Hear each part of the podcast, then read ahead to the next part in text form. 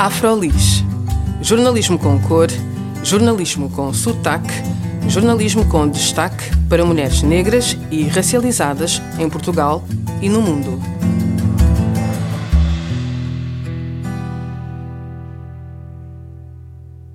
Olá, o meu nome é Juliana Tavares e este é mais um episódio do Afrolis Podcast. Neste espaço, falamos sobre as histórias de mulheres negras e racializadas em Portugal e no mundo e com quem sobre elas trabalha. A nossa convidada de hoje é Stélvia Zamora, mais conhecida como Moami, uma talentosa artista angolana cujo amor pela arte começou desde tenra idade. Desde os seus primeiros desenhos, quase às escondidas, debaixo de uma mesa, Moami percorreu um caminho impressionante. Hoje ela apresenta a sua arte em exposições, livros e até na sua própria marca de streetwear. Com o spray como seu fiel companheiro, Moami encontrou no grafite mais uma forma de expressão artística. Olá, Moami, e obrigada por teres aceitado o nosso convite. Obrigada, Júlia. Bem, então eu tenho muita curiosidade sobre o teu percurso e como artista. Eu gostava que como tu dissesses como é que foi a tua jornada desde os primeiros desenhos até te tornares uma artista hoje reconhecida? A minha jornada foi muito na minha bolha. Eu já sabia o que queria ser, queria muito ser artista ou algo relacionado com a arte, porque quando era muito mais novinha eu era um palitinho. Uhum. Então eu tinha na cabeça que eu ia ser a top model, Naomi Campbell, assim, e até que eu percebi que a minha altura era mínima. Deixa aqui os nossos sim. ouvintes saberem quanto é que tu medes. Ah, 1,50. 1,50. Ah, mas eu faço com que as pessoas me vejam como um metro e, ou dois metros. Portanto, uhum. sou bem visível. A tua presença sim. é visível. Muito bem, pelos, uhum. pelos registros óbvios, não é? mas não só. Uh, mas começaste então de pequenina, como é que essa paixão surgiu? Era alguém da tua família que tinha despertado esse interesse? Eu sinto que eu já nasci com esse interesse uhum. e depois ter algumas pessoas da família que também desenhavam só aprimorou o meu interesse. Uhum. Então foi muito bom. Boa. Tu agora fazes muito grafite, o street art. O que é que te levou a seguir esse caminho? O grafite é sempre, sempre será e é a minha essência. O streetwear, ou o street art, neste caso, é o meu trabalho. Então agora eu junto os dois. Uhum. A parte que eu antes pensava que era o meu hobby, que tornou-se o meu trabalho, que é o grafite, uhum. e vivo disso agora. Tenho tido a oportunidade e também o trabalho de ver por isso. Uhum. Mas como é que foi este processo de, de aprendizagem dessa técnica do grafite? Uh, começou em 2004. Uhum. Comecei com, com um amigo, porque eu não gostava muito das festas do secundário. Uh, eu detestava mesmo, e ainda detesto essas festas do secundário, as pausas, não é? Detesto, e eu, houve um dia que eu disse: Olha, um, vamos, Chica, vamos para essa festa. E fico, né, quando eu lá cheguei, quando eu lá cheguei, eu fiquei um minuto e disse: Olha, bora pintar. E ele, uau, bora pintar. E eu, sim, vamos pintar. E fomos pintar para aí uns 10 minutos da minha casa e desde aí não parei. Uhum. Então pintaram uma, uma parede já sim, nessa altura? Sim, cada pessoa pintou uma, um espaço da parede e eu pintei o meu tag, não é? O uhum. Moami, que antes era só o Moa, e ele pintou também o, o tag dele. E desde aí eu percebi, ok, era mesmo isso que eu queria, porque até então eu já sabia tudo e mais alguma coisa de desenho, só a única coisa que me faltava aprender como técnica era trabalhar com spray. Uhum. E desde aí é, o meu, é a minha arma de eleição, o spray. Uh, mas tu foste para a escola para aprender? Ah, eu foi... desisti de António Arroio, simplesmente. Uhum. Eu fiz os testes para entrar para António Arroio e desisti porque eu não queria estudar à noite. Então voltei para a secundária de Sacavém para fazer o, o, o curso tecnológico de, de Ciências Sociais Humanas. Uhum. E como é que era visto o que tu fazias nessa altura, o street art? Porque sabemos que tem algumas conexões negativas a questão grafite, do grafite. grafite. Como é que era visto grafite, nessa altura? Porque Sim. eu normalmente eu digo que eu sou G street artist, Uhum. só para relevar o sentido que eu sou writer, eu sou graffiti writer e pronto. Uhum. O street art é para quem gosta, ah, é mais bonito, é mais embelezado. Uhum. Eu prefiro que me chamem graffiti writer ou writer, simplesmente. Boa. E onde é que surgiu esta, o teu nome, Moami? Moami, o Moami significa muita coisa em várias partes do globo, uh, mas o essencial é que tem a ver também com a língua dos meus pais, que é o Kikongo, e significa meu coração. Então tudo tem uma ligação para ser. E no Japão é tricô, uhum. e tem assim umas coisas muito giras, não é? Uhum. Mas também não vou estar a dizer o significado todo do, do meu tag, porque eu prefiro que as pessoas descubram por elas quando seguirem o meu trabalho e irem atrás daquilo que eu tenho feito. Uhum.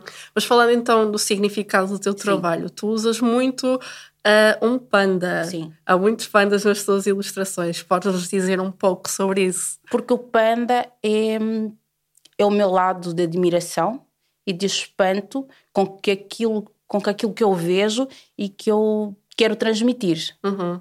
Eu posso estar a ver uma coisa, se eu não gostar, eu vou falar. Ou então a minha cara começa a mudar. Uhum. então fico, ok, estou admirada, estou espantada. O que, que, é isso? É mais um lado meu de contestar aquilo que está errado, uhum. daquilo que eu não gosto, daquilo que eu não quero que façam para mim ou para as outras pessoas. Uhum. É mesmo isso. Okay. O panda, o panda admirado, estou espantado. E como é que é o teu processo criativo? Normal. Neste momento eu já estou a, a pensar em alguma coisa para fazer, não é? Uhum. Outro panda. Outro panda, ou então uma, uma das colorinas corinas. Uhum. Sempre. E como é que foi evoluindo o teu estilo ao longo dos anos? Foi sempre esta expressão com uh, ilustrações com cores muito fortes, por exemplo? Sempre foi assim a tua expressão criativa ou foi ah, evoluindo? Foi evoluindo. Porque eu, eu lembro-me que eu fazia muito Tartarugas Ninjas e o Dragon Ball. Então é, o, o Dragon Ball tinha o fato laranja e os Tartarugas Ninjas era o verde. Então essas cores tinham, tinham que estar sempre. Mas eu também fazia muito, muita coisa a preto e branco. Porque eu ainda gosto de, de, fazer desenhos a preto e branco e não ver propriamente a cor porque eu sinto que quando eu pintar eu vou estragar o desenho. Uhum. Então eu muitos muitos dos meus esboços ou sketches é tudo a preto e branco. E agora como eu tenho usado muito a ilustração digital, faço a preto e branco e depois pinto no, no digital. Uhum. Só por, para não estragar o desenho metendo cor. Bom, então só adicionas a cor depois de já só. teres tudo pensado. Sim, sim. Hum, e como é que o grafite foi então se tornando um, um, elemento central na tua arte? Desde que eu comecei. Foi desde que comecei. Então, quando que estavas a falar da, da escola. Portanto. Sim, desde que eu comecei. Uhum.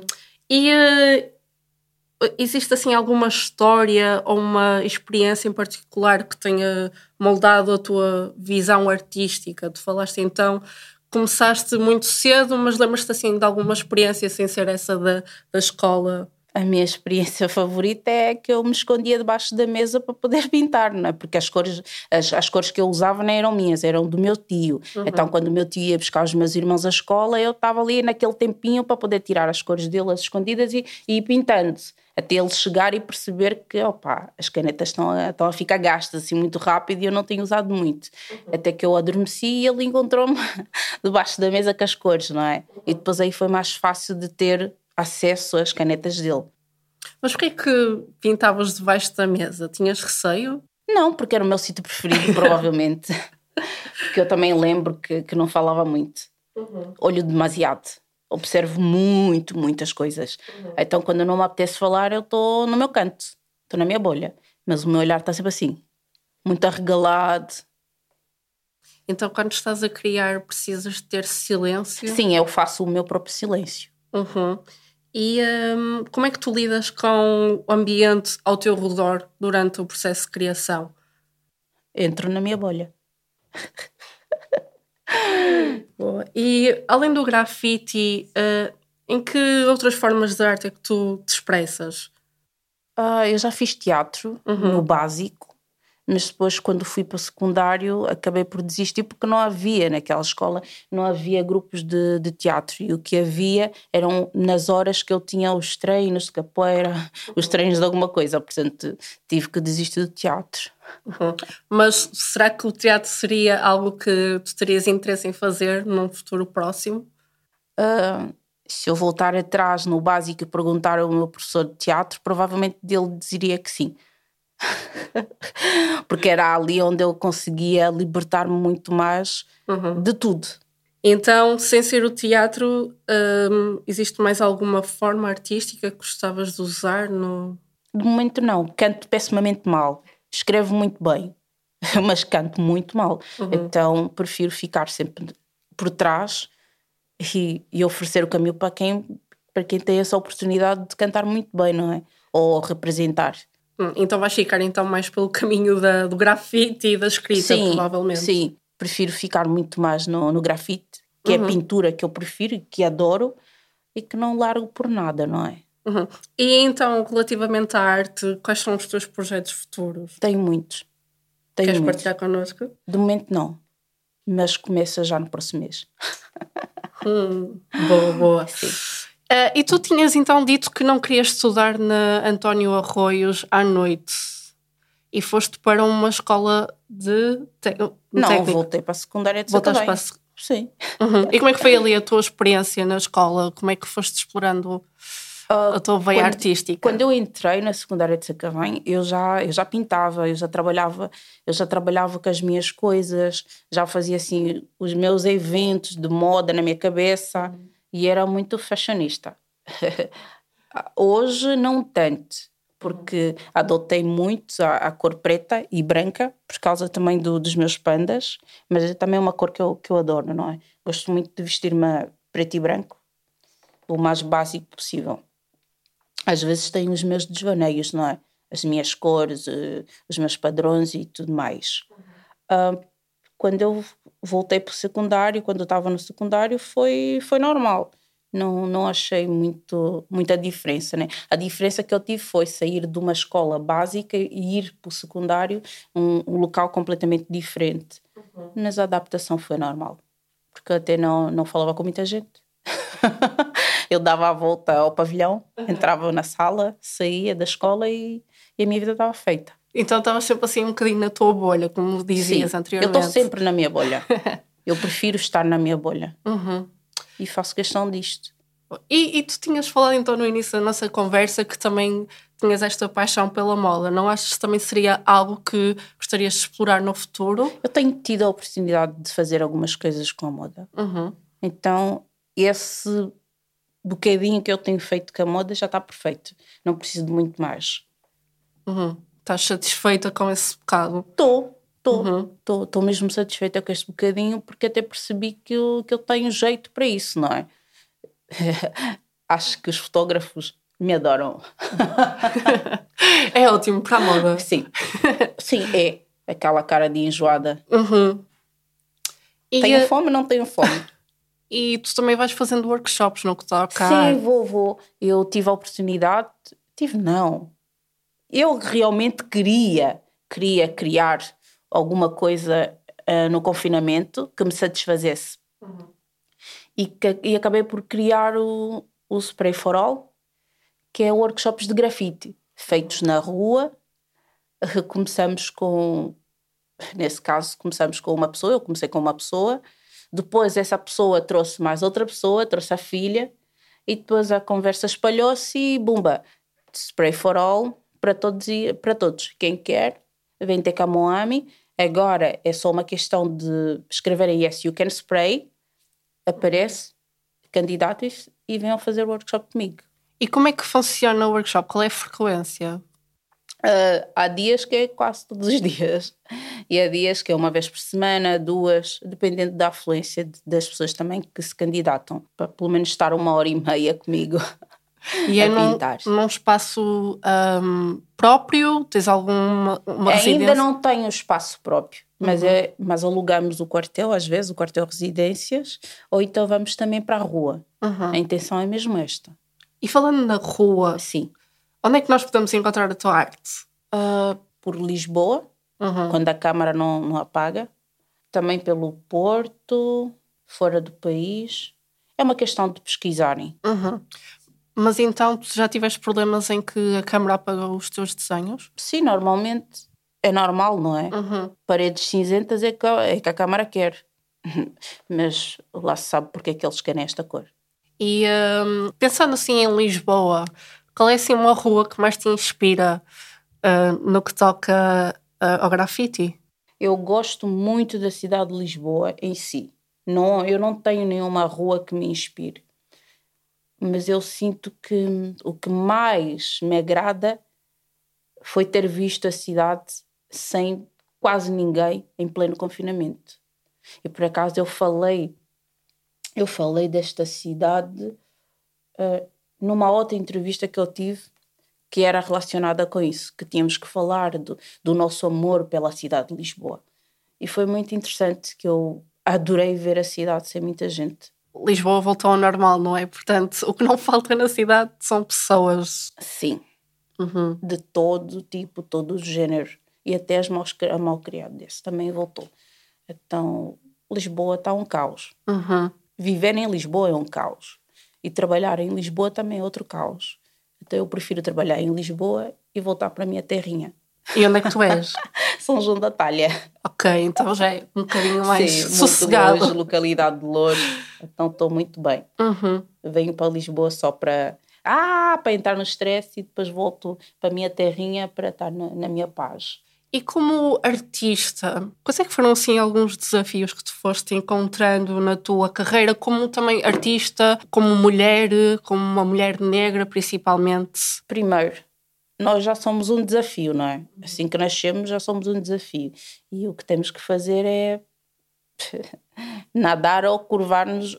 Se a gente quiser curvar por este desafio, ok. Se a gente quiser bater de frente com esse desafio, também. E eu prefiro bater de frente com esse desafio, sabendo que eu já sou uma obra óbvia desse desafio. Uhum. Então, let's go. Vamos lá, meninas.